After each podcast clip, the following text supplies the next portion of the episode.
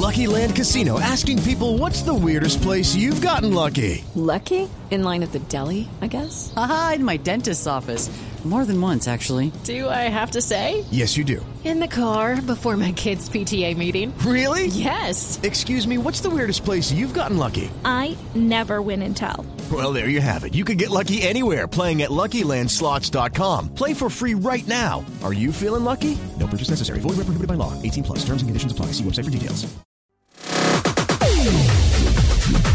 Doña Lupi, arrancamos el programa hablando del incremento del costo de la gasolina, un incremento que se anunció para a partir del primero de febrero y que se está rigiendo en todas las estaciones de servicio del país. Incremento para la gasolina, incremento también para el ACPM.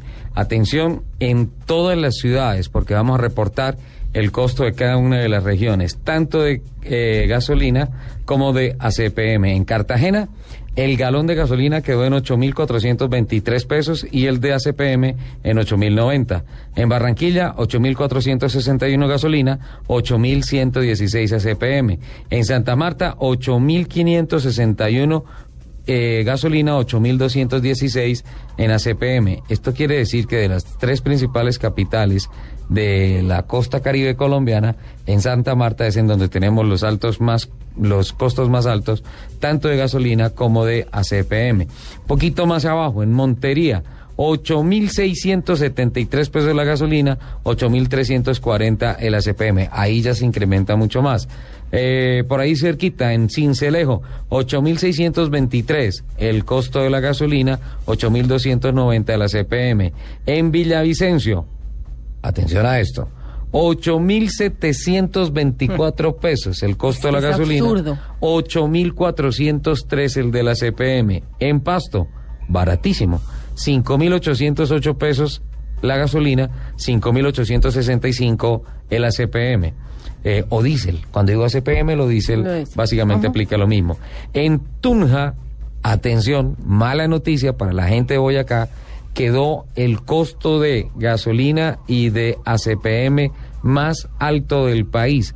8.758 pesos, 30 pesos más caro el galón de combustible en Tunja que en Villavicencio y 8.447 pesos el ah, costo del galón de diésel.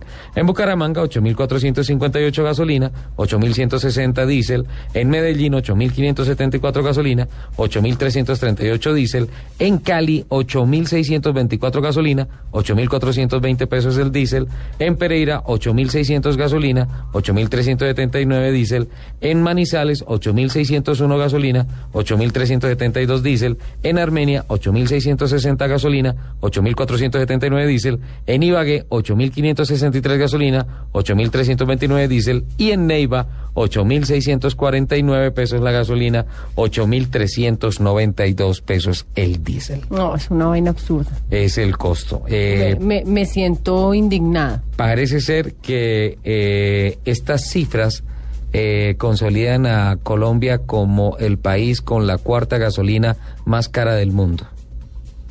No es justo, ¿no? No. Y ya que estamos Y todo el produciendo, petróleo que tenemos. estamos produciendo un millón de barriles diarios, un poquito más de un millón de barriles diarios.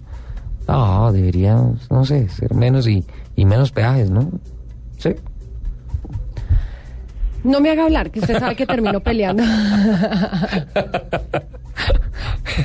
Hay mensajes antes de volver con Henry Bonilla. Sí, Hay señor. Twitter. Hay mensajes. eh, hay mensajes de mi foto haciendo pucheritos.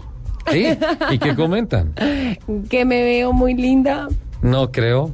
Sí, te lo No. prometo. eh, Héctor 040, Héctor 47 dice que eh, que opina que el, el día del no carro también debe extenderse a las motos porque también contamina. Sí. Em, Pues sí, es Jorge medios- Carlos Muñoz nos dice, para vender un producto, póngale pico y placa. Sí, sabe que es una reflexión interesante porque la verdad lo que nos dijeron en un Twitter, si se pone pico y placa para las motos, pues se sale y se compra en otra moto. Sí. Sí, entonces se multiplicaría por dos el parque automotor. Claro está que a pesar de que es fácil, pues no es tan fácil porque para muchas personas la moto es de inversión eh, difícil es un gasto difícil por la economía de algunos hogares, pero, pero pues fácilmente eh, alguien podría tener una moto mediana o grande y otra chiquis para el día del pico y placa, ¿no? Sí, una scootercita. Bueno,